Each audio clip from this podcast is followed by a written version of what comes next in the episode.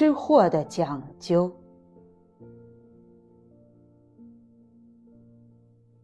中国古代最讲究的食客，莫过于清朝的袁枚。他写的《随园食单》不仅介绍了许多南北菜肴及名茶名酒，还讲了不少饮食之弊，其中有各种细微之处，值得在意。借外加油。平庸的厨师做菜，动不动就熬上一大锅猪油，在上菜时浇上一勺。俗人以为多吃些油水有好处，这样吃简直如恶鬼投生。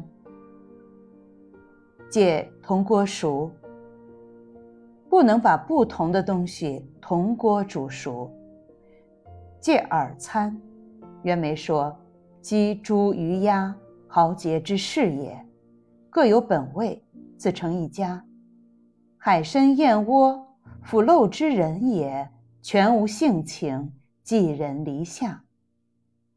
好听、好看，却不好吃，那就没什么意思了。”借木食。所谓木食，指的是贪多的弊病。袁枚以为菜肴不必求多，多必不精。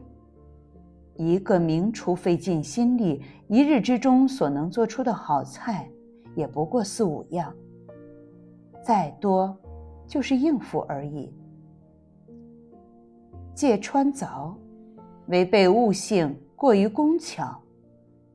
燕窝佳矣，何必垂以为团？海参可以。何必熬之为酱？他认为食物应该尽量保留其本味。戒停顿，菜要随做随吃，做与吃之间不能停顿。物味取鲜，全在起锅时即风而逝，略为停顿，便如没过衣裳，虽锦绣绮罗。亦晦闷而旧气可增矣。借暴殄，暴殄者有时运用物料不完全，取一部分而弃其大半；烹甲鱼者专取其群而不知味在肉中；蒸食鱼者专取其肚而不知鲜在背上。借纵酒。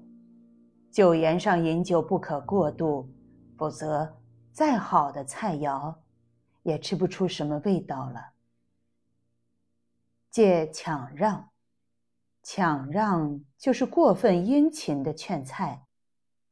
置具宴客礼也，然一肴既上，礼仪平客举箸，精肥整碎各有所好，听从客便，方是道理。何必抢让之？借走油，这是对厨师烹计的一个基本要求。凡鱼肉鸡鸭，虽极肥之物，总是使其油在肉中不落汤中，其味方存而不散。若肉中之油半落汤中，则汤中之味反在肉外矣。袁枚认为，造成这种状况的原因有三种：一、物与火太猛，滚急水干，冲翻加水；一物与火势忽停，即断复续；一物与捋起锅盖，则油必走。解落套，官场之菜。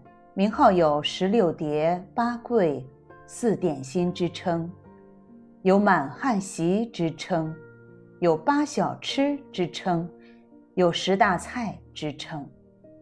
袁枚以为这些套路用于娶亲和敷衍上司还凑合，用于家居欢宴和饮酒赋诗的宴席就不成了，必须盘碗参差，整散杂进，方有名贵之气象。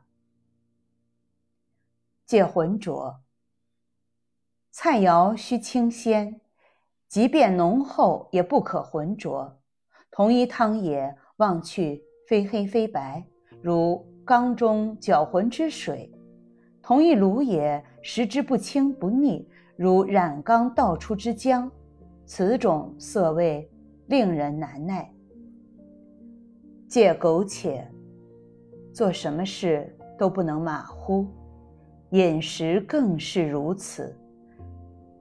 厨师也有怠惰的时候，需要经常提醒。